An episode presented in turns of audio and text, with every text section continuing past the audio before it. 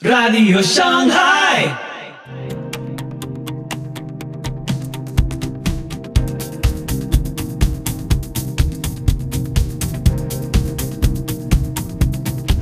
Muy buenos días, muy buenas tardes, muy buenas noches.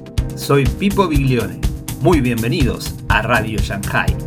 Este es el episodio 341 de la séptima temporada. Hoy, Bestia Divina Humana con Edgar Pacheco. Soy hombre, ¿ahora qué? ¿Qué sigue? ¿Qué debo hacer? Las democracias occidentales destruyen al hombre. Los principios cristianos lo elevan por encima de sus derroteros. Continuamos con la tercera de cinco partes de esta tremenda serie. Ahora también nos puedes encontrar en YouTube y en Telegram. Te invito a escuchar este episodio atentamente. Vamos, a, vamos a, al tema del día de hoy. El tema del día de hoy, hermanos, como ustedes saben, los temas que he venido tratando acerca de la masculinidad son temas que sin duda pueden generar polémica. Eso lo tengo bien claro, ¿no? Y pueden generar polémica porque estás tratando cuestiones que ya están muy insertas en el tejido social y que han condicionado mucho el pensamiento tanto de los hombres y las mujeres, incluyendo la gente del cristianismo. Entonces tú dices alguna declaración o haces algún, lanzas alguna data por ahí la gente se, se conmociona, ¿no? Porque puedes tocar fibras sensibles, o puedes sentirse atacada, o puedes sentir como que estás hablando de él personalmente. Y no, la verdad no es mi intención. Y muchas de las cosas que digo aquí, este, no las digo por alguien específico, ni una iglesia, nada, nada, nada. Simplemente estoy arrojando datos y para que ustedes puedan cotejarlos, para que ustedes se puedan dar cuenta de cuál es la situación. Debo agradecer mucho a la gente que me estuvo escribiendo, porque, a ver, desde que inicié la serie de la masculinidad, me ha escrito mucha gente, muchas personas, de verdad se los digo. Muchos hombres, muchos jóvenes me han escrito y me han dado las gracias, ¿no? Por el contenido. Entonces, eh, yo les he dicho en otras ocasiones que crear contenido no es fácil. Crear contenido, o sea, crear tú el contenido y ponerlo, ¿no? No estar ahí reaccionando a otras personas, eso es fácil. Crear el contenido es difícil. Por eso los creadores de contenido merecen mi respeto, ¿no? Mi admiración, porque crear contenido es difícil, la verdad. Entonces, eh, hoy voy a tratar la tercera parte, espero cerrarla con seis partes, esta es la tercera, y hoy vamos a hablar acerca de un elemento que es clave en la, en la biología del hombre, es clave en todo lo que tiene que ver con el hombre, con su etos, y es la fuerza. Entonces, este, bien, si, se, si bien, recuerden que todo esto estoy tomando lo del libro de Marrow, que se los voy a dejar, que se llama Cristianismo Musculoso, Cristianismo Musculoso. Hay varios libros, ¿no? Eh, y hay varias páginas que tratan el tema del cristianismo musculoso porque es un movimiento del siglo XVIII. Entonces, tuvo sus picos, ¿no? Por ahí, por ahí salió el, voleibol, el básquetbol, las comunidades del YMCA, los movimientos atléticos estudiantiles. Tuvo mucho auge. Lamentablemente no hubo una iglesia en sí que lo, que lo agarrara, que lo abrazara y lo volviera parte de su dinámica. Por ahí las asambleas de Dios, por ejemplo, tuvieron hace mucho tiempo los famosos eh, campamentos de Boy Scouts, ¿no? ¿Cómo le llamaban ellos? Le llamaban, a ver, si hay alguien de asambleas aquí que me, que me diga, le llamaban exploradores, exploradores. Era un formato, no sé si todavía lo tengan algunas iglesias. El formato de exploradores era muy bueno y venía muy de la línea, obviamente, el cristianismo musculoso, de enseñarle a los muchachitos a acampar, a hacer una casa de campaña, a hacer un nudo, todo ese tipo de cosas venía del lado de los exploradores del rey, exactamente. No sé si todavía existe, ¿eh? a mí me tocó Exploradores del Rey, era un buen formato que tenía la iglesia, ¿eh? no sé si todavía lo tenga. Eh, la iglesia metodista, por ejemplo, tiene los juegos distritales donde trata también con el asunto de, la, de, de lo social, de lo intelectual, de lo espiritual y de lo físico, ¿no? Hacen competencia, etcétera, una vez por año. Entonces, no sé si todavía algunas iglesias tengan ya esto. Dice, yo formé parte de este grupo. Aún existe. Bueno, eso va muy de la mano, sí, eso va muy de la mano de la línea, ¿no? Del cristianismo musculoso. Entonces, cuando, eh, cómo sobrevivía en el bosque, era bueno, ¿no? Te enseñaban a hacer nuditos, te enseñaban a sobrevivir, etcétera. Era muy bueno, ¿no? Porque al final de cuentas tomabas a los hombres y los insertabas en una dinámica un poco más masculina, sí, era, era muy bueno ese asunto. Eh, sí, si aún tienen el formato, la verdad es que yo ignoro de las asambleas, pues hace muchos años que yo me es- estoy fuera del rollo de las asambleas con los niños y adolescentes, buenísimo. Bien, si bien se puede hablar del núcleo de la masculinidad con las tres famosas P, ¿no? Las tres famosas P que es proveer, procrear y proteger, solo una es inherente al hombre, ¿no? Porque en algún momento procrear y proveer, pues eh, es un rol que también la mujer contribuye en ello, ¿no? En la formación del hogar. Pero algo que es muy distintivo del hombre y que es único del hombre en este sentido es proteger. Proteger, y esto está totalmente ligado a un elemento que tiene el hombre que es la fuerza, ¿no? La fuerza. Y a ver, yo sé que cuando hablamos de la fuerza me van a decir, no, pero es que hay mujeres que son muy fuertes. Sí, pero estamos hablando de excepciones a la regla. En términos generales, la fuerza es un distintivo, obviamente, de la, de la este, naturaleza del hombre, la fuerza. Y eso está incluido justamente en parte de su dinámica, ¿no? El proteger. Y cuando se habla de proteger, por supuesto, pues está ahí la fuerza y está involucrada la testosterona, el dominio, el arrojo, la valentía, ¿no? Entonces, como decía Theodore Roosevelt, ¿no? el peligro de la, del afeminamiento, de la feminización del cristianismo y de los individuos, el problema de eso es que permite que aquellos que representan el mal o los hombres malos mantengan todas las cualidades viriles, mientras que los caballeros refinados ¿no? de las sociedades occidentales, los caballeros amables, eh, no saben cómo tratar, ¿no? están totalmente incapacitados de lidiar con dichos hombres en la vida real a menos, decía Theodore Roosevelt, que conservemos las virtudes bárbaras. Pero la palabra bárbara tiene en sí misma una carga negativa, tiene, es una connotación negativa, peyorativa. Un bárbaro es básicamente un, un hombre que no tiene control, un hombre, una bestia, ¿no? Porque este título bárbaro se lo aplicaron los cristianos a las, a las comunidades que estaban fuera de la civilización del imperio, a los vikingos, a los godos, todos esos eran bárbaros, ¿no? Porque no estaban civilizados. Entonces la palabra bárbaro ya tiene una carga semántica, una connotación cultural mala, negativa. Entonces cuando vemos estas cualidades viriles, ¿no? en los hombres malos las asociamos a algo malo per se. Y esto lo decía, por ejemplo, Theodore Roosevelt, ¿no? de que nosotros, los hombres de la civilización, a menos que conservemos las virtudes bárbaras, adquirir las, civilizadas o tener las virtudes civilizadas, el refinamiento, el buen hablar, eh, todas estas cosas no van a servir de nada porque al final de cuentas quien se va a imponer es la fuerza. ¿Sí? Entonces, en una civilización, por muy refinada, que sea la civilización, si ha perdido el elemento bárbaro, si ha perdido el elemento viril de la fuerza, no importa cuán intelectual sea la sociedad, no importa cuán refinada, no importa cuán este, isabelina sea la sociedad, el hombre bárbaro se va a imponer. Y así entonces tenemos la conquista de los bárbaros, ¿no? A Roma, cuando Roma literalmente implota a causa de su degeneración. Y así es, esa es la realidad, ¿no? Y esto ustedes lo pueden ver ahí, ¿no? De que el hombre va, el hombre refinado, termina en la Edad Media sublimando a la mujer. Y hablamos ayer, ayer del misticismo nupcial, ¿no? De la sublimación del eros femenino sí, que termina involucrándose en la vida religiosa del cristianismo, ¿no? Una sublimación de todos los aspectos femeninos que terminan en una sobrerepresentación social, mientras que los aspectos masculinos, viriles, bárbaros, son recluidos al cuarto oscuro y se le ponen siete llaves porque es algo malo. A cambio de eso se te vende el concepto de la nueva masculinidad, el hombre vegano, el hombre débil, el hombre sensible, el hombre que llora, y se recluye a la masculinidad estoica al a la oscuridad, ¿no? Y el, este nuevo hombre, esta nueva masculinidad se te vende como este es el hombre que se necesita hoy en la sociedad. Bien, este discurso es peligroso, como lo dije el día de ayer, principalmente para la mujer. Porque al decirle a una mujer que ella debería empoderarse, que ella debería salir a la calle como le venga en gana, vestida como mejor le den su gana, que ella debería abortar porque tiene libertad o hacer lo que mejor le plazca, ¿no? Tú entras a TikTok y el 60% de los videos son mujeres moviendo el trasero por la libertad de la que gozan en las democracias occidentales, una libertad que ellos presumen, y, literalmente en un sentido eh, biológico, sexual, la mujer también se vende. Es decir, eh, la mujer sabe lo que le atrae al hombre. Por eso la mujer que tiene dinero, lo primero que va a hacer es operarse para mantenerse en la línea de la, en la línea del mercado sexual. ¿no? Se operan el busto, se operan las, las pompis, porque quieren mantenerse en la línea del mercado sexual que a los 35 años en adelante la mujer le empieza en, en declive, ¿no? Entonces, eh, este discurso es peligroso por una razón, porque están obviando la realidad. El mundo no funciona así.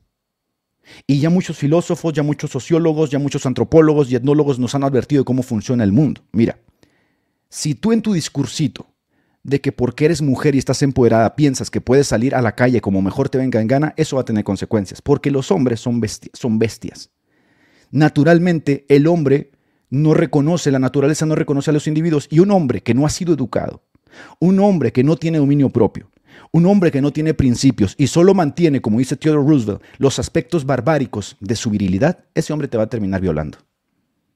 Ese hombre te va a golpear. A ese hombre, si le despierta sus pasiones, te va a meter y te va a encerrar en un cuarto. ¿No me crees? Escucha lo que está pasando en Europa en este momento. Some of them did not scream me. It's like guys, let's go. Some of them did not scream me. It's like they they wanted to be raped. You see, she also grabs you. She no It's more like crying. she's like, enjoying it, you you know, see. even though she isn't, but it's like she's enjoying Yeah. it. Do you think it's right? Do you think it's right to rape? Yeah, it's it's it's wrong. Yeah, it's wrong. What about the consequences of what you're doing in terms of how that affects the Exactly. person that's raped?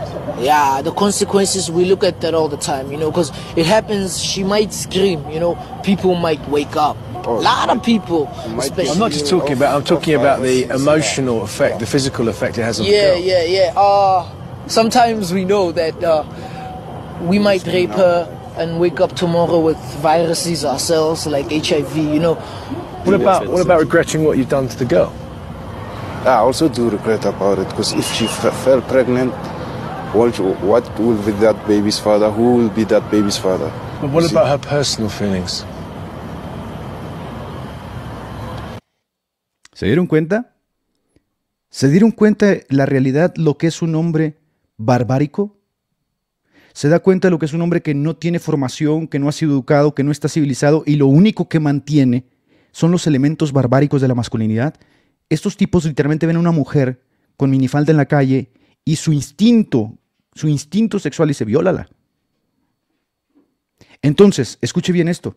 Ustedes dicen, no, pero es que esa gente está enferma. No, es que esa gente, estos hombres, no tienen parte de... A ver, nosotros en la sociedad occidental estamos civilizados, ¿no? Nos, nos, nos ufanamos de la civilización occidental. Estos hombres vienen de África, estos hombres no tienen principios, estos hombres viven realmente con los instintos más bajos de la, de la virilidad, ¿no?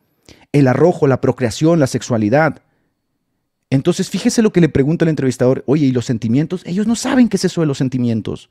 Oye, ¿sabes? Mira lo que dice el, el- el barbaján. Este dice, me preocupa que la viole y me levante el día siguiente con sida. Sus preocupaciones no son las preocupaciones del mundo occidental. Por eso, cuando nosotros escuchamos este discurso, cuando nosotros escuchamos este discurso de que la mujer puede hacer lo que quiera, a ver, ese discurso es peligroso para la mujer, no para nosotros.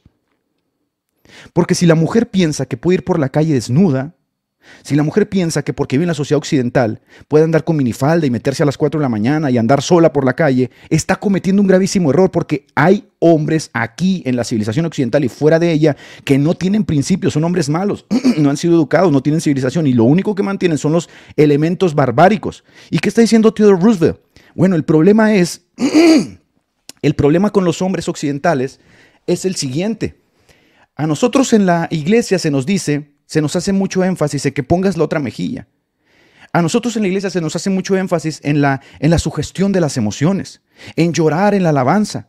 Y entonces lo que Theodore Roosevelt dice, han emancipado al hombre refinado y occidental de sus elementos barbáricos. Y al emanciparlo, han hecho que el hombre refinado sea un hombre noble, débil, llorón, y mientras todos los elementos barbáricos quedan en el hombre malo.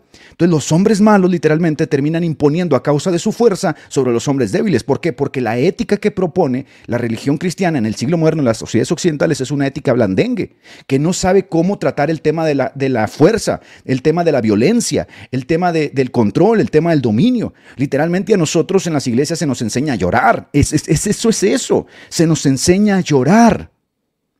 Tú entras a una iglesia y el pastor se va a sentir sumamente eh, estaciado si, si lloras. Si lloras. Entonces tenemos aquí una realidad. Que el hombre occidental está perdiendo los elementos barbáricos de la masculinidad, porque la sociedad occidental en su refinamiento y en su visión ¿no? de depurar al hombre sus tendencias este, trogloditas, le ha quitado los elementos barbáricos. Y entonces lo que sucede es esto, que las mujeres en Europa, por ejemplo, las mujeres están sufriendo muchísimo. Unwin. Unwin escribió un libro llamado Sex and Culture, Sexo y Cultura, donde estudió 86 culturas. Y él encontró un patrón. Las restricciones sexuales pre y postmaritales conducen al florecimiento de una cultura. Si te quedas hasta el final, te va a volar la barda lo que te voy a decir, incluso el noviazgo. Quédate hasta el final, de verdad. Te va a volar la cabeza. Fíjate lo que está diciendo aquí Unwind. Restringir sexualmente a la mujer y al hombre antes del matrimonio hace que intelectual, espiritual y moralmente las sociedades florezcan. Y esto, por ejemplo, lo dice mucho la escritura. Y también lo dice, por ejemplo, el, el Tao, ¿no? la filosofía del Tao, la restricción de la energía sexual. La correcta canalización de la energía sexual, porque dado que el hombre es una unidad psicosomática, tú no puedes simplemente ver la sexualidad como algo eh, de placer. Hay una dimensión espiritual en la sexualidad. De manera que la forma en que tú canalizas la energía sexual, la libido, el deseo sexual, tiene consecuencias intelectuales, morales y espirituales. Y esto lo encontró Unwin al analizar 86 culturas en su trabajo antropológico. A diferencia de esto, cuando tú no restringes al joven, cuando tú no restringes a la jovencita en su libertad sexual, el colapso de la cultura intelectual, espiritual y moralmente se viene a la tercera generación. ¿Cuál es la educación sexual que reciben los niños del Estado en las escuelas? ¿Sabes cuál es la educación sexual? Pónganse condón. No hay restricción, es disfruten la sexualidad. Denle rienda suelta a la sexualidad. Nada más protéjanse. ¿Cuál es el pensamiento de este barbaján que está acá? Su preocupación es el SIDA. Entonces lo que tenemos acá es que no restringir, no restringir la sexualidad causa problemas. Y esta parte, hermanos, es muy importante. Escuche bien, sobre todo hombres, escuchen, mujeres también, porque ahorita voy a decir algo fuertísimo en la mujer. Si tú no restringes la parte sexual, dado que tú eres una unidad psicosomática, tú no, tú no te puedes librar del cuerpo y de la dimensión espiritual, esa, esa sexualidad te va a traer problemas. El uso de tu sexualidad y la energía sexual te van a traer problemas. Por ejemplo, yo no sé si tú sabías que cuando el hombre tiene relaciones sexuales con la mujer, los niveles de testosterona del hombre bajan. ¿Sí? Pero gracias a que la mujer tiene una hormona llamada progesterona, la relación sexual hace que de inmediato se recuperen los niveles de testosterona. Caso contrario la masturbación. Cuando el hombre se masturba, sus niveles de testosterona bajan, pero no hay forma de recuperarlos. Eso ya te dice muchísimo de cómo canalizar correctamente la energía sexual, ¿no? Ahí tienes hombres débiles mentalmente, débiles espiritualmente y débiles físicamente. Cuando se abandona la castidad prenupcial, no digo, yo no estoy a favor del celibato ni esas barbaridades de la Iglesia Católica, pero sí debe haber una castidad prenupcial. Cuando se abandona la castidad prenupcial, lo que nosotros llamamos la virginidad, el guardarse para el matrimonio, cuando se abandona la monogamia, es decir, guardarte para una persona con la que vas a compartir la vida, el pensamiento racional, decía Unwin en las 86 culturas que él analizó, el pensamiento racional desaparece en tres generaciones. ¿Quieres saber si un hombre ha tenido una vida sexual desordenada? Escúchalo hablar de las mujeres. La forma en que él habla de las mujeres demuestra si él ha tenido una vida sexual desordenada porque una vida sexual desordenada implica que ve a la mujer como un objeto de carne. Ya no la ve en su dimensión espiritual y lo que implica la sexualidad. Lo ve como un objeto de carne con la cual puede satisfacer sus necesidades sexuales. ¿Quieres saber si una mujer ha tenido una vida desordenada sexualmente? Mírale las piernas, muy probablemente ya las tenga tatuadas, ¿no? No, estoy bromeando, pero sí es un patrón también de las mujeres se tatúan. ¿Quieres saberlo? Escúchala hablar. Escúchala hablar. Hay una, hay una cosa que nosotros consideramos virtud, que es el pudor. La mujer que ha tenido una vida desordenada sexualmente pierde el pudor. Pierde el pudor. Lo que decía Unwin es, si se abraza la libertad sexual absoluta, la cultura colapsa al nivel inerte. No hay interés más allá de los deseos y las necesidades. La cultura suele ser conquistada por otra cultura con más energía social. No es que los musulmanes van a venir y nos van a conquistar, no. Primero esta cultura tiene que implotar. Y la implotación siempre tiene ligado el elemento sexual. Siempre tiene ligado el elemento sexual. ¿Sabes qué pasa con una mujer que tiene un desorden sexual? Que tiene una vida desordenada sexualmente, que tiene un problema como vislumbra la, la sexualidad, que ha perdido el pudor? ¿Qué hacen las feministas? Se encueran. Se encueran. No hay pudor. Siempre la sexualidad va ligada a la forma en que nosotros entendemos la vida. ¿sí? Ahora bien, contrario a la tesis de Sigmund Freud, porque Sigmund Freud decía que la reprensión sexual podía derivar en neurosis, Unwin demostró que la represión sexual con miras al matrimonio, no reprimir sexualmente por reprimir, no, no, con miras al matrimonio, siempre traía un florecimiento cultural, intelectual y espiritual. La reprensión sexual sin miras al matrimonio, como vendrían siendo los sacerdotes o aquellos que quieren vivir, sí trae neurosis, sí trae problemas psicosexuales, porque no puede sublimar toda la vida los deseos sexuales. Pero si la reprensión sexual con miras al matrimonio se lleva a cabo en la sociedad, eso hace que la sociedad florezca. Las familias se vuelven fuertes. Hay un sentido de codependencia entre el hombre y la mujer. Hay un sentido de fidelidad entre el hombre y la mujer.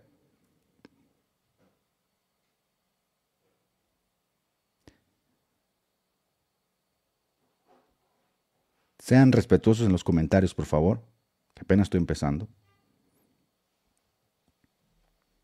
Si la revolución sexual de los 60 marcó el principio de la liberación sexual como sociológicamente y antropológicamente está bien aceptado, eso da como resultado que estamos entrando en la tercera generación de la que habló Unwin, dado que Unwin habló de una generación cada 33 años. Entonces eso quiere decir que estamos en la etapa final de lo que Unwin descubrió en sus análisis, ¿no? antropológico acerca de las 86 culturas cuando se tiene que ver el asunto de la sexualidad. Estamos entrando en la etapa final, en el amariconamiento del hombre, en la, en la libertad sexual absoluta. Entra a TikTok y te vas a dar cuenta que para qué usan TikTok las mujeres, en la venta del cuerpo como, como un bien de consumo, OnlyFans, en la venta del hedonismo, del, del narcisismo, te vas a dar cuenta que realmente un no estaba errado.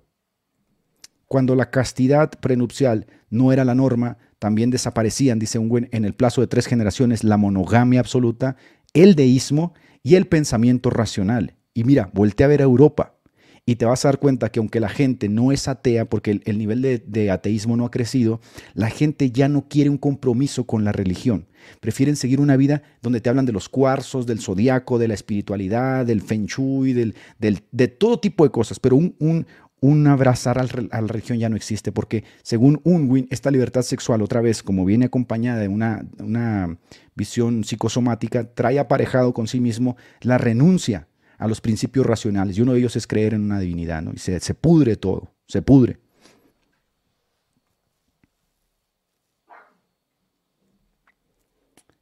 ¿Dónde está el problema de todo esto? Y aquí, varoncitos, escúcheme, aquí está el problema de todo esto, ¿no? De personas hipócritas como Santi, ¿no? Que dicen que te aman y no sé qué, no saben lo que es la camaradería.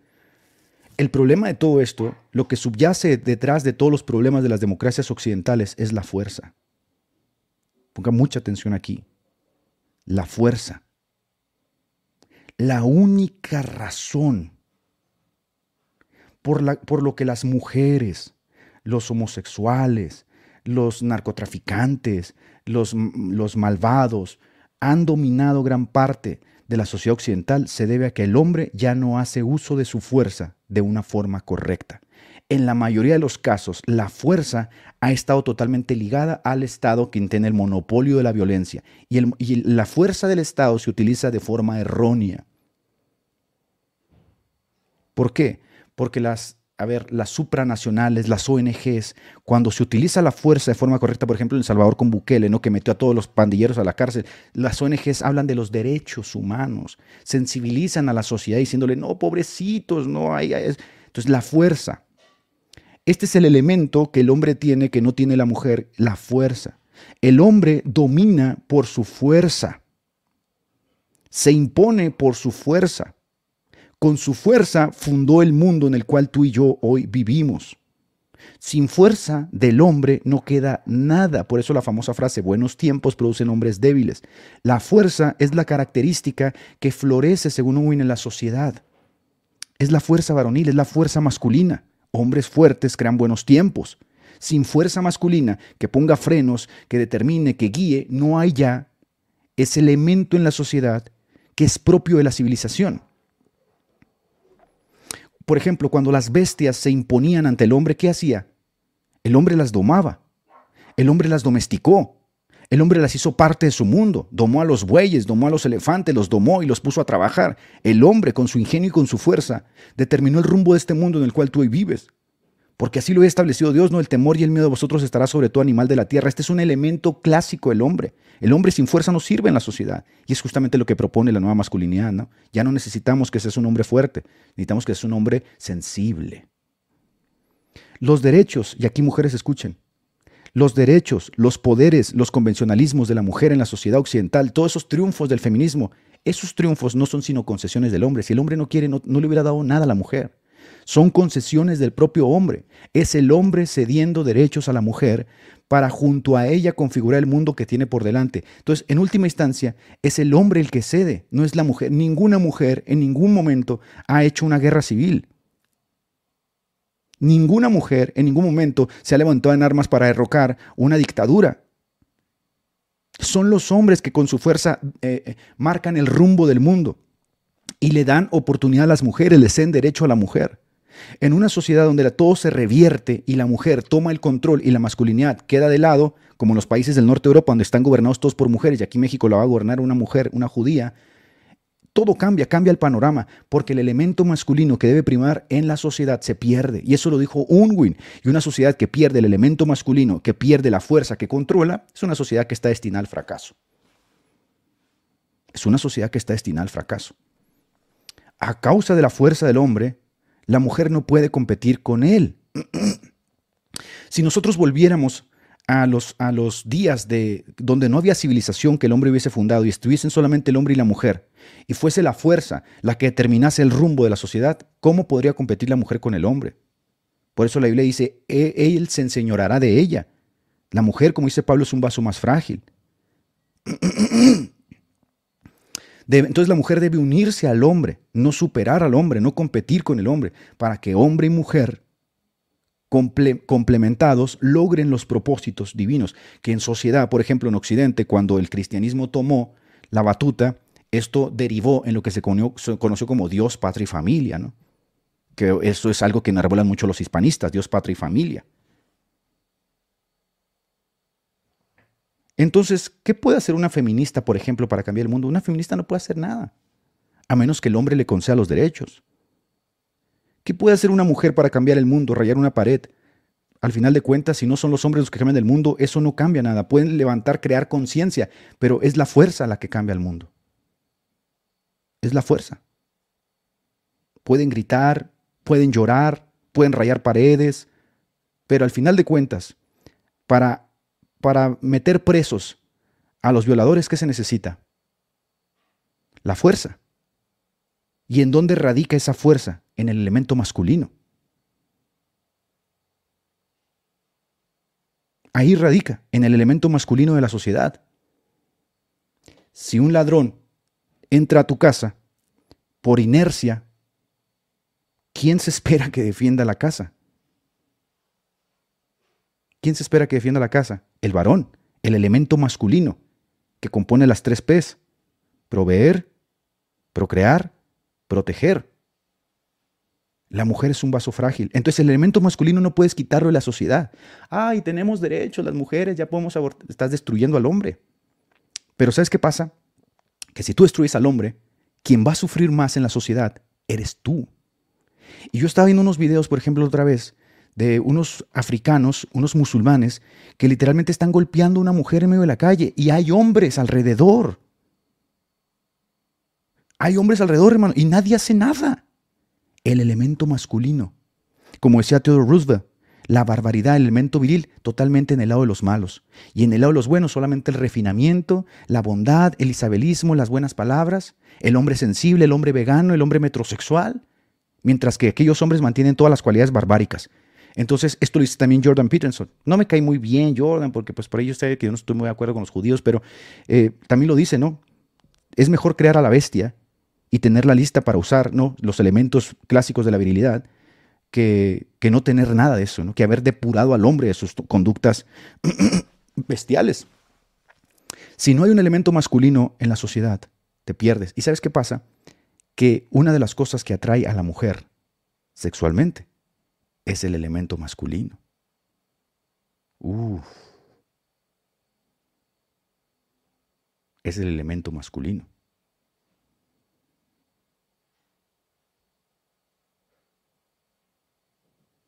Aquí hay una ironía, ¿no?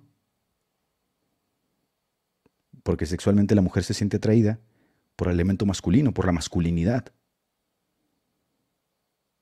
Mientras que a la vez le exige al hombre que depure esos elementos. Entonces, ¿qué pasa?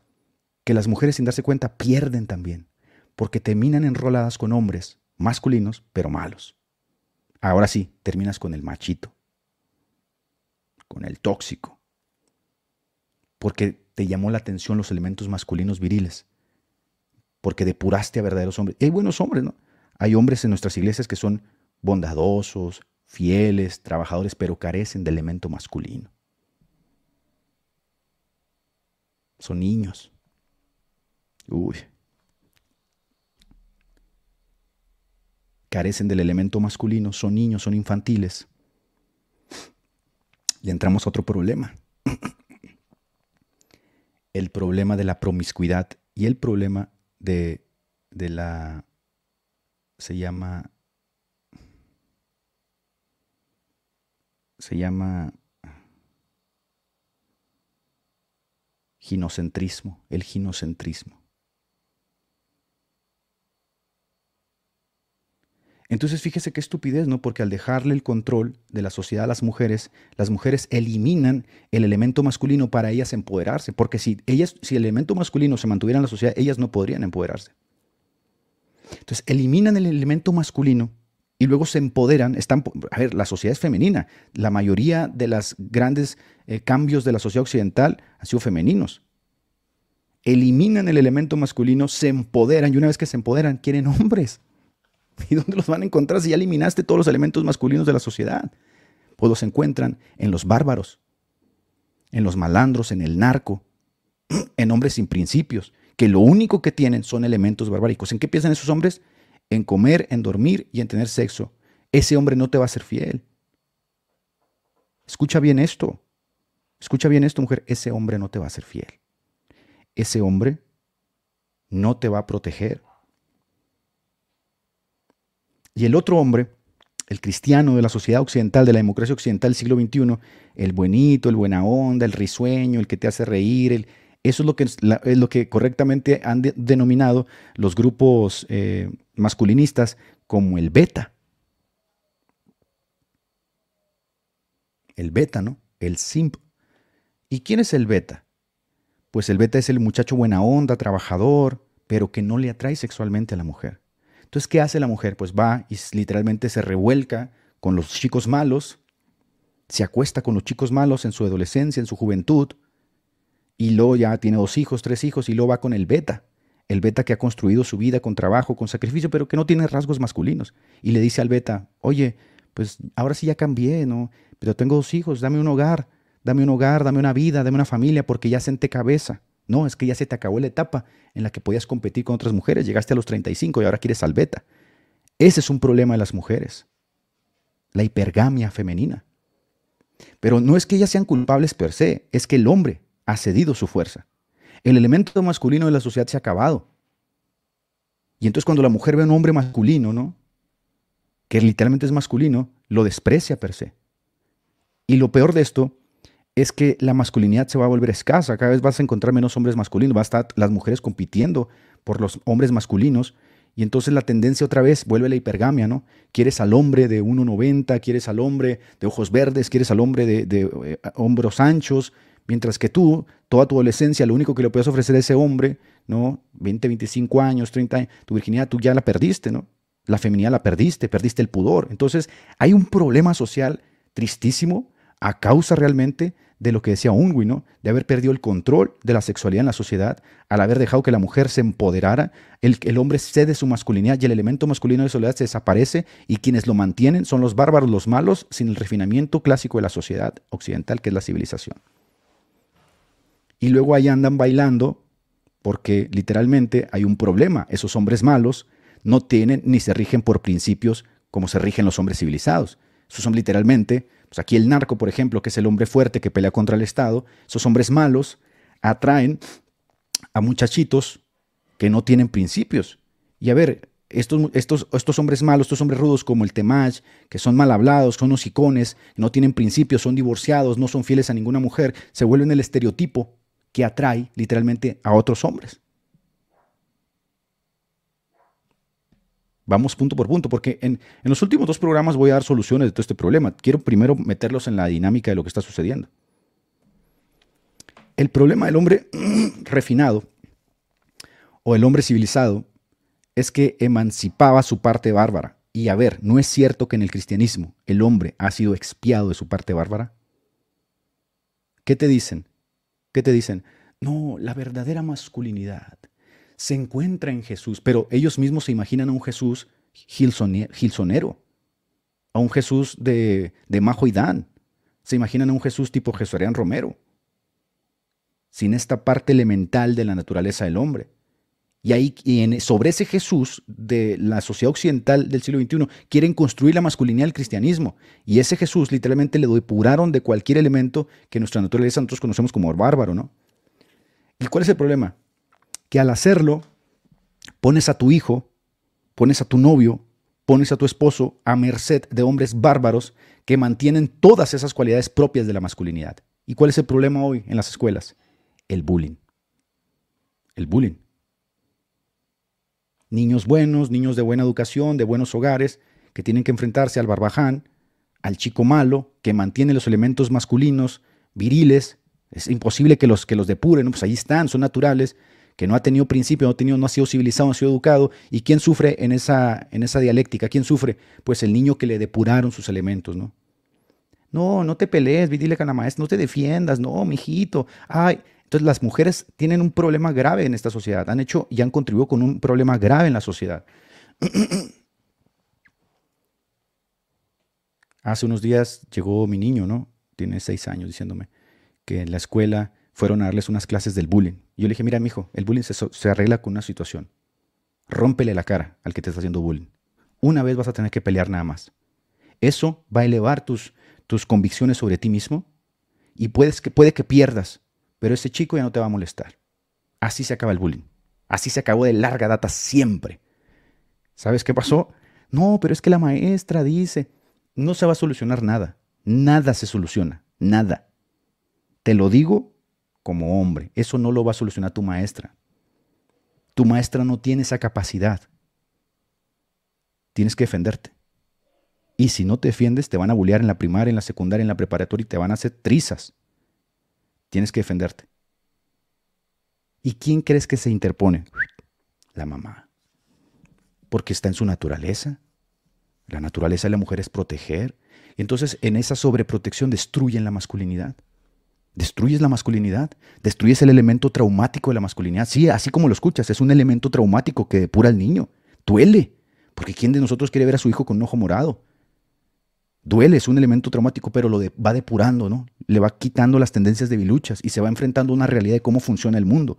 Por eso nuestros padres, nuestros abuelos decían, no llore, no llore. Usted no puede andar por ahí de mojigato y llorón. No puede andar ahí de falso hipócrita como el gordo ese mantecoso hipócrita. Ay, te abrazo, que te quiero. Sácate, sácate la roña. Entonces, sí, a ver, hombres que están aquí en el chat, díganmelo. Ustedes estuvieron en la secundaria, no sé, ¿no? Los centennials sí son como más acá, más lloroncillos, ¿no? Porque ya es una generación más condicionada. Pero no es cierto, nosotros los millennials que pasamos por la secundaria, no es cierto, ¿no? Que tenías que, tenías que rifarte. Tenías que rifarte, así era, ¿no? Y tenías, como decimos aquí en México, que tenías que aguantar vara. Y siempre en el grupito hay un macho alfa. Y si estaba de tu lado, pues bien, porque si se daban un tiro en la salida, pues sabes que te iba a hacer paro, ¿no? Pero si no, pues no te podías dejar, porque si te dejabas, te agarraban todo el año de carrilla. Entonces, ahí el elemento masculino es expiado, entra la mamá sobreprotectora. Ay, no, mijito, no. Déjalo. La masculinidad necesita elementos traumáticos. Si no, lo vas a destruir. Cuando ese niño empiece a crecer, va a tener problemas en la sociedad porque los hombres que no han tenido este elemento de, de educación, de refinamiento, y todo, van a mantener todos los elementos viriles y bárbaros. Entonces van a pisotear a tus hijos. Necesita haber un equilibrio. Necesita que los hombres refinados y civilizados también mantengan los elementos eh, barbáricos, que sepan dominarlos, que tengan foro interno, pero que los tengan, no que se los quites. No que se los quites. Sí, esto es muy clásico, ¿no? Hasta te daban la mano, órale, pues ya estuvo. ¿Por qué? Porque es entre hombres así es. Entre hombres así es. Y a veces te vas a tener que rifar un tiro, aunque no te guste, por muy cristiano que seas. Y que esto, el concepto de ponerle otra mejilla jamás está dicho en el, en el concepto general, siempre está dicho en el concepto del Evangelio. Si yo estoy predicando el Evangelio y alguien me, me golpea, lo recibo con gusto. ¿no? Es un honor a causa de llevar los sufrimientos a causa de la predicación del Evangelio. Pero que un tío venga y me pegue nomás porque sí, sácate, nombre. La falta de masculinidad detona en un control total por la mujer en la sociedad. Si se priva el elemento masculino en la sociedad, ¿quién toma el control? La mujer toma el control. O en su defecto, ¿quién toma el control? Hombres bárbaros sin control. Estas son parias. Toda la clase política de las democracias occidentales son este tipo de hombres, sin principios, sin amor al individuo, sin amor a la sociedad, que literalmente escalan en el poder y utilizan ese poder para enriquecerse ellos mismos, a sus familias, en nepotismo. Y esa es la clase política de las democracias occidentales. Entonces, ese tipo de hombres son los que terminan dominando a los hombres débiles, ¿no? De tiempo en tiempo por allá estalla una revolución, una revolución social. ¿Por qué? Porque algunos hombres se cansan, se hartan. Pero siempre, ¿quién termina escalando? Los hombres puercos, los hombres viles, los hombres malos. ¿Por qué? Porque la masculinidad perdió su elemento. Toda la clase política de Occidente entra aquí, ¿no? La masculinidad es clave para retomar el control de la sociedad. Pero eso se forma desde desde a ver, desde la, desde la familia. Se forma desde la familia.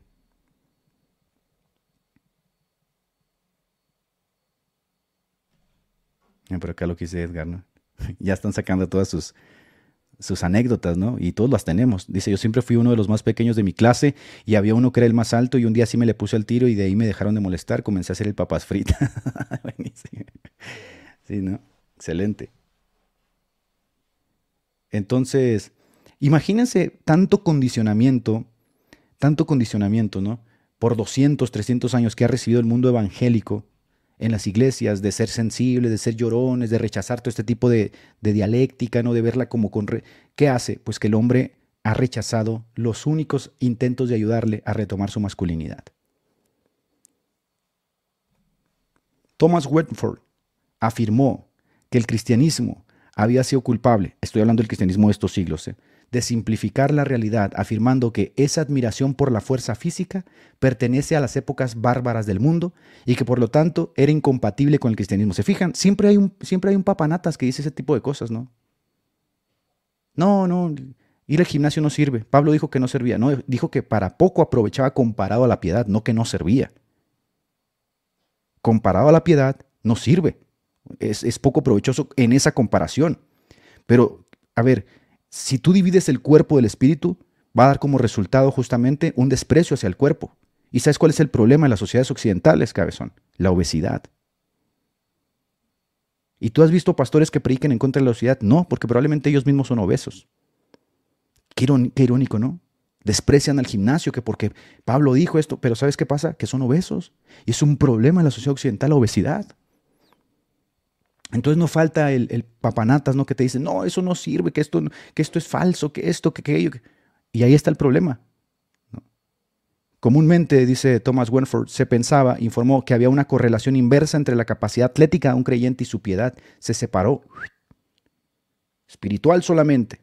En lo físico no importa nada. ese pensamiento agnóstico, ¿no? ¿Y cuál fue el resultado de la separación del cuerpo y del espíritu? El resultado no fue que los hombres se volvieran más fuertes. No, el resultado es que tenemos hombres obesos, llenos de progesterona. El problema con esta visión de separar platónicamente el cuerpo del espíritu, afirmó otro ministro, es que una religión que ignora la vida física se vuelve más o menos mística y afeminada. Pierde su virilidad. ¿Por qué? Porque es muy común que tú encuentres en la visión medieval a las religiosas encerradas en conventos, a los hombres encerrados en conventos, luchando con la gula, con estar tragando y tragando y tragando, ¿no? Entonces, ¿qué pasa? Que al, separar al espíritu del cuerpo, tienes poca influencia sobre los hombres o sobre los asuntos de la propia sociedad que requiere tu masculinidad. Si la feminización del cristianismo tenía sus raíces en la falta de fisicalidad de la fe, ¿cuál fue la solución que propuso el cristianismo musculoso? Pues conectar la fe con el cuerpo y no con un cuerpo cualquiera, con un cuerpo fuerte y vigoroso. Y entonces ahí por eso se llamó cristianismo musculoso. El hombre tiene que conectarse con su cuerpo porque si no se conecta la va a destruir va a destruir su cuerpo. Y ahí tenemos a ciento y ciento y ciento de pastores obesos. Pueden hablar de muchas cosas, pero un sermón condenando la obesidad, no te lo tocan. ¿Por qué? Porque han separado la espiritualidad del cuerpo. El cuerpo literalmente no les interesa. No les interesa, sin darse cuenta que la masculinidad está asociada al cuerpo y está asociada a elementos biológicos, la testosterona. Y si tienes un cuerpo obeso, Tus niveles de testosterona probablemente son muy bajos y los niveles de progesterona, que es la hormona femenina, son muy altos, por eso te salen tetas. ¿Sí? Caderas. Uy, uy, uy, uy, uy. Estoy lastimando aquí a algunos varoncitos, ¿eh? Estoy lastimando aquí a algunos varoncitos, por eso tienes caderitas. Eso tienes tetitas. La progesterona está full, porque el pastor eh, te habla de muchas cosas menos del cuerpo. La separación del cuerpo y del espíritu ha dado como resultado justamente esta feminización. ¿Por qué? Porque al ser tú una unidad psicosomática, espiritual y físicamente, tiene que haber coordinación. Tú no puedes solamente llenar acá, acá la cabeza de libros y de intelecto y descuidar el cuerpo. Y al descuidar el cuerpo, desprecias el cuerpo. ¿Y cuál es el problema? En las iglesias tú te vas a encontrar que la mayoría de la gente es obesa.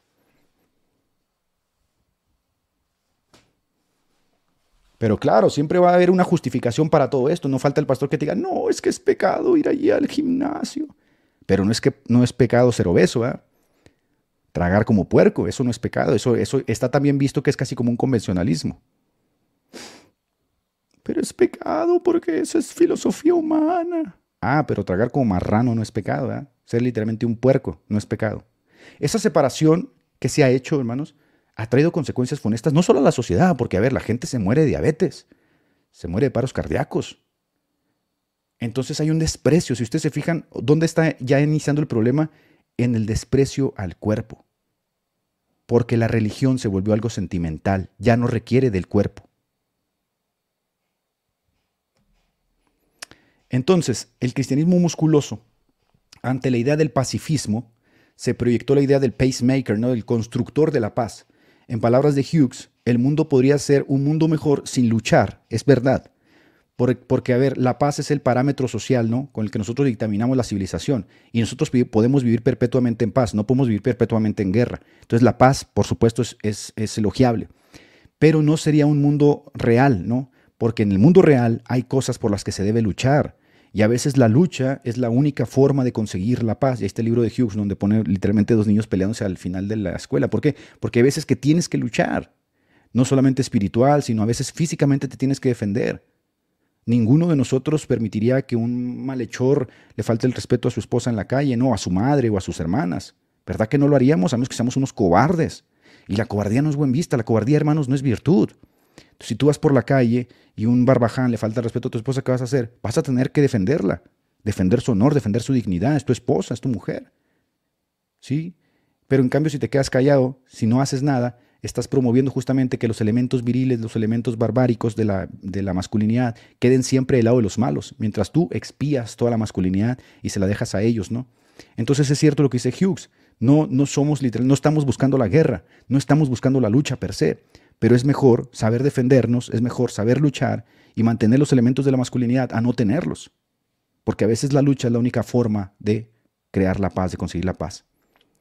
Entonces esta feminización platónica de separar las cosas espirituales de las físicas dio como resultado una religión sin cuerpo, una religión etérea, abstracta, subjetiva, desconectada de la propia realidad física del individuo. Un hombre puede preguntarse, ¿qué debo hacer con mi cuerpo? ¿Alguna vez te han dicho en la iglesia qué debes de hacer con tu cuerpo?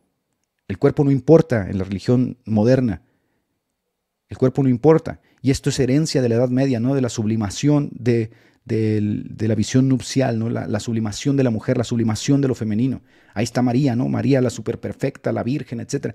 Esta sublimación de los elementos femeninos ha traído una consecuencia. Los monjes despreciaban sus cuerpos, es decir, no hay un cuidado con el cuerpo, no hay un nexo entre el cuerpo y el espíritu, ¿no? Entonces aquí hay una conclusión. Si no cuidas tu cuerpo, como no te interesa y como no tienes una filosofía en torno a esto, lo vas a destruir. ¿Y cómo lo destruye el cristiano occidental del siglo XXI? Lo destruye comiendo.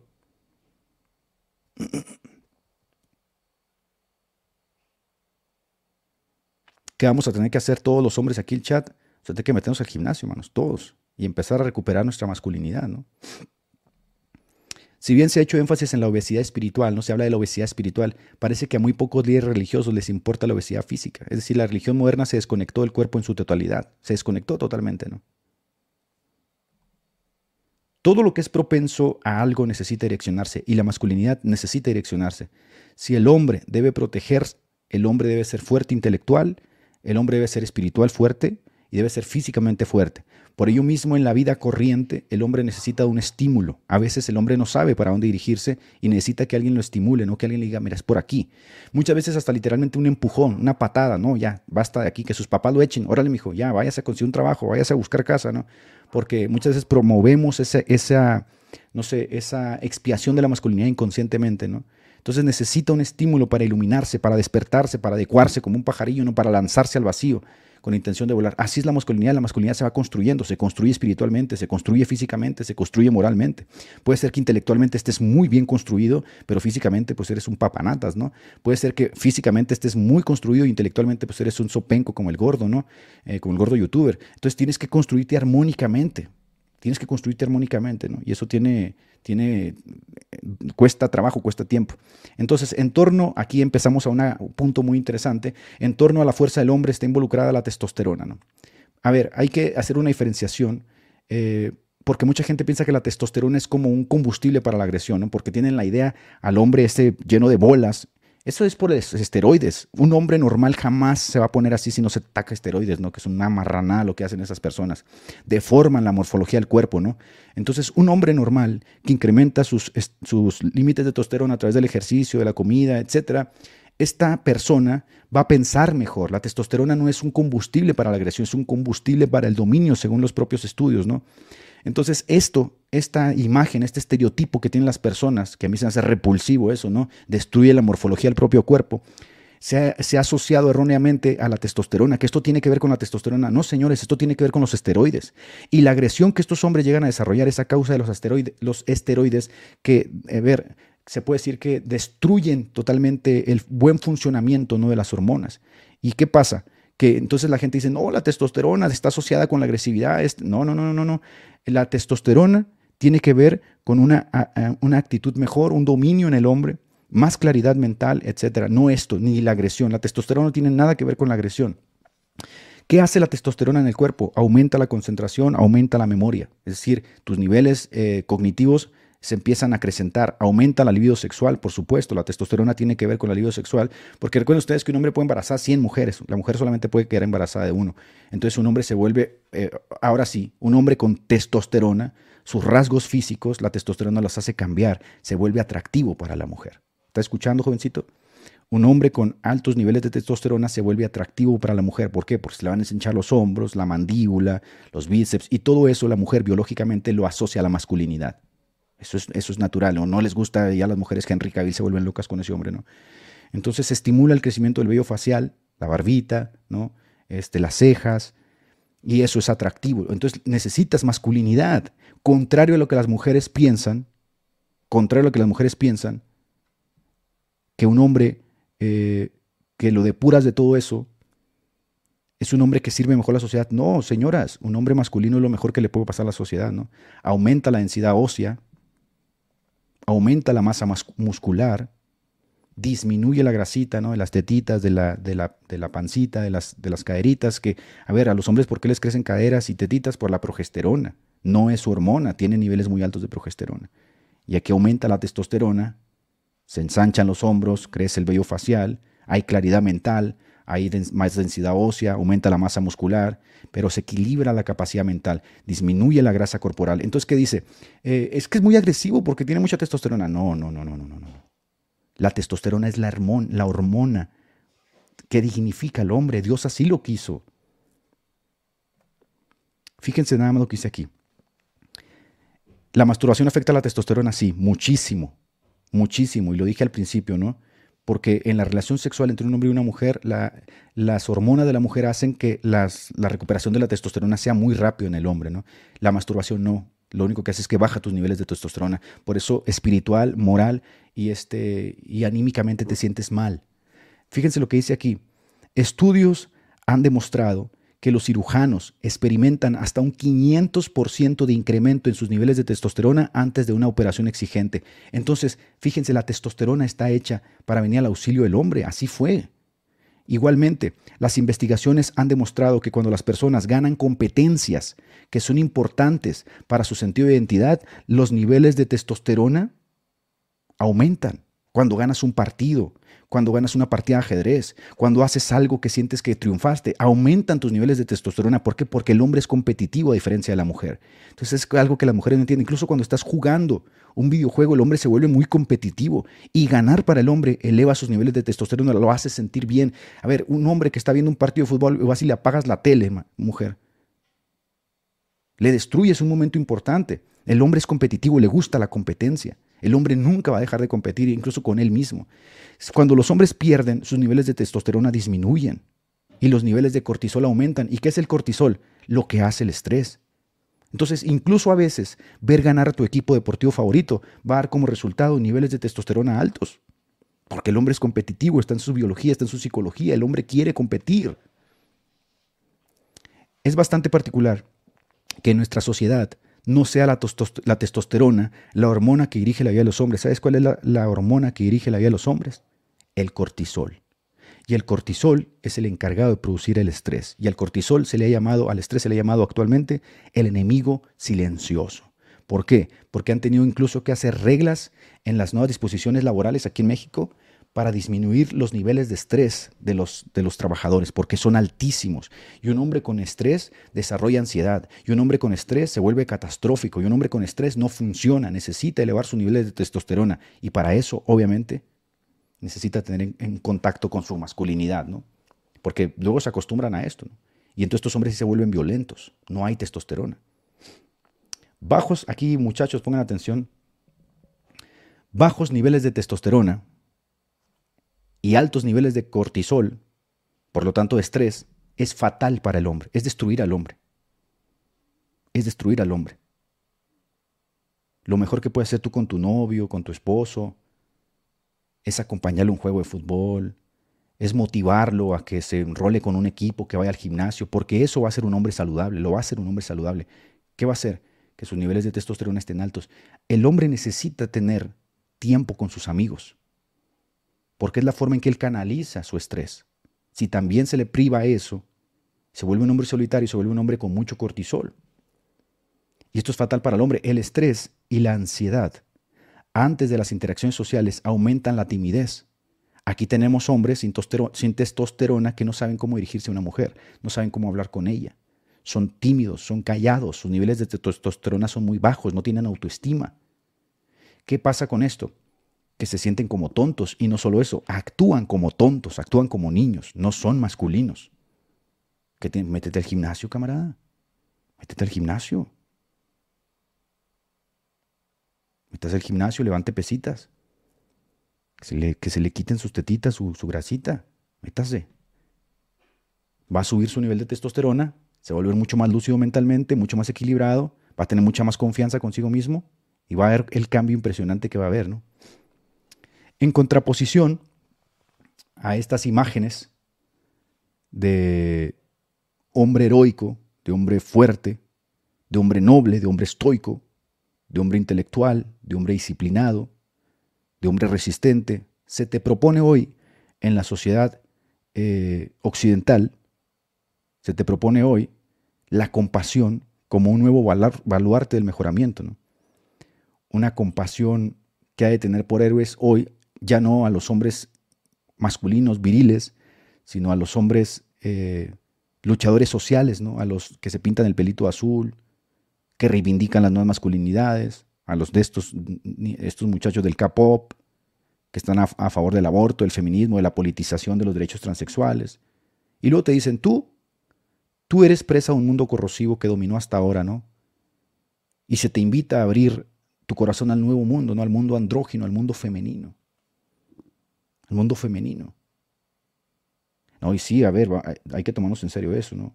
Justo ayer estaba yo platicando con mi esposa de, oye, yo necesito ir al gimnasio. Estoy muy bien, yo gracias a Dios estoy en mi peso. Mido 1,90, peso 90 kilos, pero sí me gustaría, por supuesto.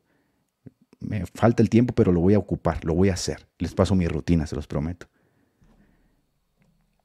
Fíjese lo que decía Soren Kierkegaard. Decía, sin acetas, el cristianismo es imposible.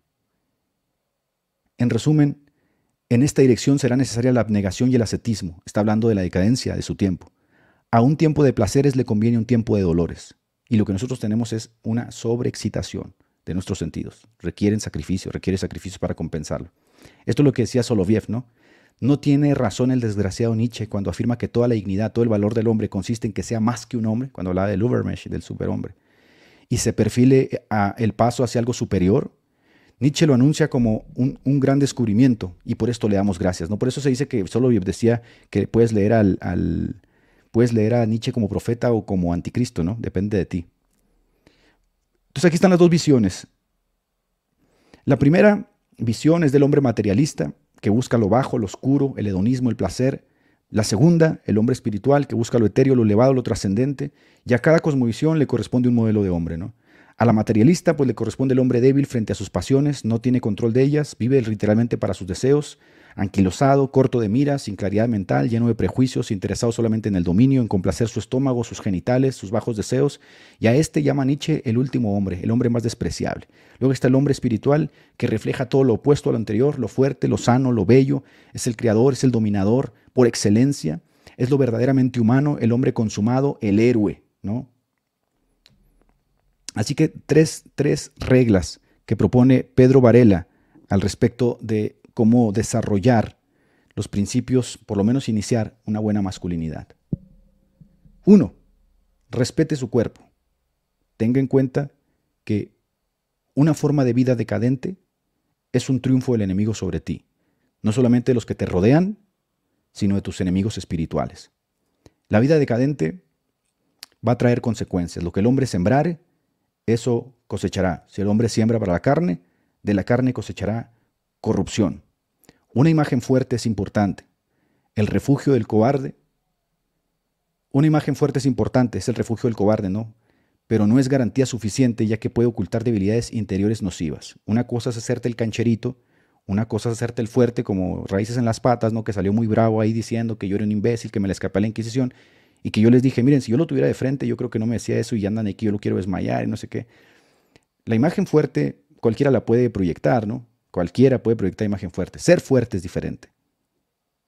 Tras esa imagen, tras esa, a ver, tras esa máscara, imagen fuerte, puede ser que ocultes muchas de tus propias eh, debilidades, ¿no? Pero alguien fuerte es diferente.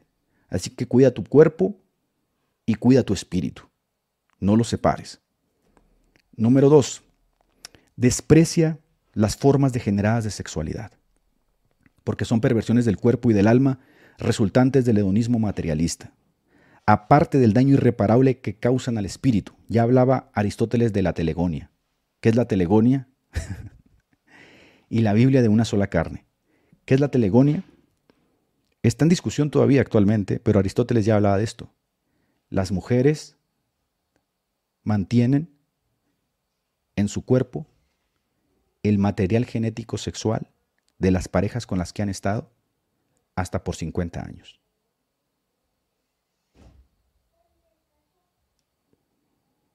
Así que hombres,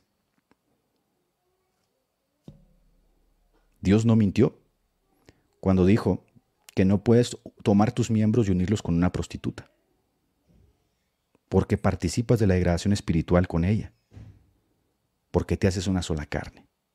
Ya te das cuenta por qué no te puedes distanciar de la visión espiritual en la sexualidad y que no es algo serio, que no es algo este para reírse. Por ejemplo, hoy se habla mucho de los microquimerismos, ¿no? Del feto de la mamá y el niño. La mamá mantiene muchas de las células del niño incluso después ya de que su nacimiento, ¿no? Porque somos unidades psicosomáticas, estamos hechas para eso. El hombre no está hecho para tener sexo por placer.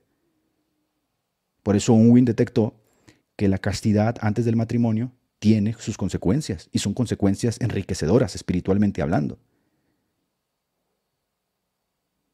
Y así lo dice Aristóteles en, su, en sus declaraciones sobre la telegonia. No pueden ahí buscarlo donde ustedes quieran.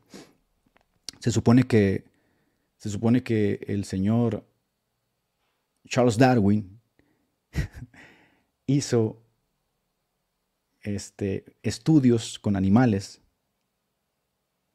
Hizo estudios con animales, ¿no? Y resulta que, no, pues mejor ni los quiero asustar, no, hace que se metan ideas en la cabeza. Bueno, resulta que algunos animales mantenían características de parejas pasadas de la, de la hembra.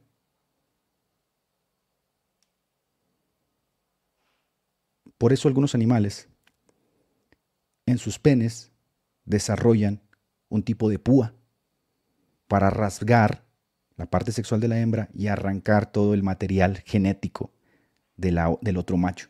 Una competición porque biológicamente en esa competición está también el asunto sexual.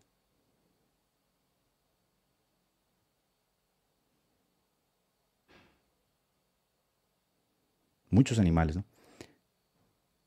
El hombre, al tener una dimensión espiritual, su sexualidad no está parte de esa dimensión espiritual. Está asociado a esa dimensión espiritual. Todo lo que tú hagas que esté asociado a la sexualidad está asociado también a lo espiritual. Masturbación, relación sexual, libido, todo eso está asociado a la, a la sexualidad. De manera que ustedes andan por ahí, ¿no? De calenturientos porque tienen 18 años y no hayan qué hacer con sus hormonas y se les hace fácil, ¿no? Meterse con esta niña y luego con esta y luego con esta. Y no te estás dando cuenta que estás destruyendo la vida espiritual de las personas. Así que si de verdad ustedes han pasado por esa etapa, pidan perdón, ¿no? Pídanle perdón a Dios, pídanle que los limpie, pídanle que puedan literalmente volver a, a recuperar la dignidad espiritual, ¿no? Que estaba asociada a su sexualidad. Sobre todo las muchachitas. Sobre todo las mujeres. Por eso, hermanos. Por eso el adulterio estaba tan condenado, ¿no? La dimensión espiritual de la, del, la dimensión espiritual del, del engaño sexual. Destruyes todo, no solamente te destruyes a ti, destruyes la vida de la otra persona y espiritualmente te haces uno con ella, ¿no? Esto lo hablan mucho, por ejemplo, los hindúes con sus filosofías del tántricas, ¿no? Las filosofías tántricas que han descubierto la dimensión espiritual de la sexualidad. No es algo nuevo, ¿no? O sea, no es algo como que lo descubrió el cristianismo, esto es algo que se sabe, todas las religiones lo saben y han desarrollado sus propias visiones. Los hindúes tienen el tantra, ¿no? Cómo sacarle ventaja a la sexualidad espiritualmente hablando. Tienen, por ejemplo, el Kama Sutra, ¿no? que lo ven con morbo, no, no tiene nada de morbo, son, es una forma de sacarle ventaja espiritual ¿no? a la dimensión sexual. Eh, entonces, uff, guarden, guarden su semilla, guarden la dimensión espiritual de su sexualidad. Eso va a traer consecuencias positivas, eh, moral, espiritual e intelectualmente.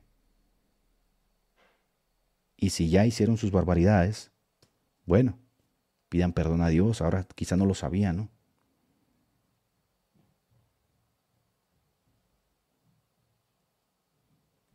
Por último, el mundo moderno desprecia la camaradería masculina que tiene por fin la autoelevación del espíritu y el físico. En cambio, el mundo moderno fomenta la camaradería que destruye al individuo y lo recluye al hedonismo. Fíjense de quién se hacen amigos. La camaradería es una de las cosas que como hombres debemos de valorar. Fíjense de quién son amigos y que estos amigos fomenten en ustedes la elevación espiritual y física. No sean amigos de parias, que lo único que fomentan en ustedes es tonterías, niñerías. Háganse amigos de personas con los que puedan crecer física y espiritualmente. Esto fue uno de los, esta fue una de las razones por las cuales las falanges griegas de Alejandro, el ejército de Alejandro, crecieron tanto y se internaron incluso hasta en India, ¿no? Porque la camaradería que ellos compartían, que Occidente la interpreta como homosexualidad, ¿no? La camaradería que ellos compartían era, era íntima, era espiritual, era profunda. Entonces, mis queridos hermanos, esta es ya la tercera, la tercera que les digo, ¿no? De, este es el tercer programa eh, que les digo de, de, este tema de la masculinidad. Así que espero que les haya gustado muchísimo, mis hermanos. ¿Quieren que lea algunos comentarios? A ver, échenle, échenle algunos comentarios antes de irme. Échenle algunos buenos comentarios antes de irme, mis queridísimos.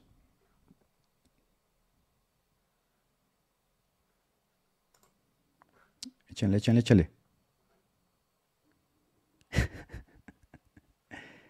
Dice, ¿qué libros me recomiendas de masculinidad bíblica? Yo no sé por qué le tienen miedo a la masculinidad en general y por qué la asocian, o sea, por qué la ven desde esto de masculinidad bíblica, ¿no? Pues los, los hombres de la, de la, Biblia también eran hombres. Entonces no le tengan miedo a incursionar en libros que hablen de la masculinidad y ustedes, bajo su propio juicio de que conocen las escrituras, vayan tomando lo bueno y lo malo. No tienen que ser libros exactamente que... Este es un libro cristiano de la masculinidad. Se me hace que ese también es otro error, ¿no? Personalmente lo creo. Porque, a ver, si uno de estos libros lo escribe, por ejemplo, una de estas personas que tienen esta visión de Jesús del siglo XXI, ¿no? Un Jesús casi, casi vegano, pues te va a transmitir una visión errónea de la masculinidad. Hay buenos libros que te puedo recomendar acerca de la masculinidad, pero no creo que, que a ver, si estás buscando libros netamente cristianos, creo que sí, no, no, no, no he leído muchos de esos libros, ¿no? Que es uno o dos a lo mucho. Casi siempre leo libros de la masculinidad en general, ¿no? Y luego, les, bajo mi propio enfoque, como cristiano, tomo lo mejor y desecho lo que no me sirve. Eh, dice, como, como cristiano podemos pedirle a nuestros hijos que peleen. Yo creo que decirles así como que ve a pelear y todo eso, no. Por, hecho, por eso, por ejemplo, todas las disciplinas, el karate, el box, todas las disciplinas que te enseñan a defenderte, lo primero que te enseñan es a tener control, dominio, ¿no? Por eso es una disciplina, es un arte te enseñan a, tener control o a gestionar correctamente tus emociones para defenderte, no para que vayas a buscar pleito, ¿no? Entonces, raramente las personas que saben defenderse son las personas que menos pelean. Eso es así. Las personas que saben defenderse son las que menos pelean porque tienen seguridad. Es como los perros que están educados, ¿no? Los perros que están educados cuando los llevas por la calle, los perros que no tienen educación son los que andan ladrando, son los que andan haciendo, y el perro que tiene gestión de sus emociones se queda tranquilo. Es exactamente lo mismo, ¿no? Es la persona que sabe defenderse, la persona que tiene esta disciplina de yo sé usar las manos, rara vez pelea. Son los bravucones, son los barbajanes. Entonces hay que saber defenderse. Sí, tienes que decirle a tus hijos, tienes que aprender a defenderte. O sea, la vida no es como nos la pintan. La vida tiene esos claroscuros y no va a falta un barbaján que te falta el respeto, que se va, a querer sobrepasar. Y si te agarra de bajada, te agarra de bajada todo la escuela, ¿no? Tienen que aprender a defenderse. No pelear por pelear, defenderse. A ver. Ah, Bien. Dice por acá. Ah, es que pasan muy rápido. Dice, ¿qué te parece la filosofía estoica y cómo muestra la masculinidad? Los filósofos estoicos, siglo II, siglo III, ah, fueron vistos incluso por algunos cristianos de esa época como sus hermanos, ¿no? Porque compartían muchos principios morales. La filosofía estoica comparte muchos principios morales con el cristianismo. Tú lees, por ejemplo, a Epicteto, a Marco Aurelio, a Séneca, y te das cuenta literalmente que gran parte de la, de la filosofía que tenemos en cuanto a cómo, a ver, cómo nos enfrentamos al mundo están los estoicos también, ¿no? Entonces, pues no soy estoico, soy cristiano, pero sí puedo decir que hay muchas cosas que compartimos con ellos, esa es la verdad, ¿no?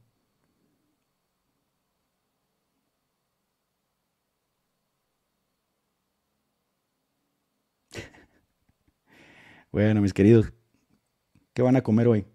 Coméntenme. Antes de que me vaya, déjenme leer los destacados. Dice por acá el buen Daniel Sandoval, Edgar Bachico, me estás haciendo psicología. así dicen ¿no? cuando debato con ellos, así dicen los, los, católicos.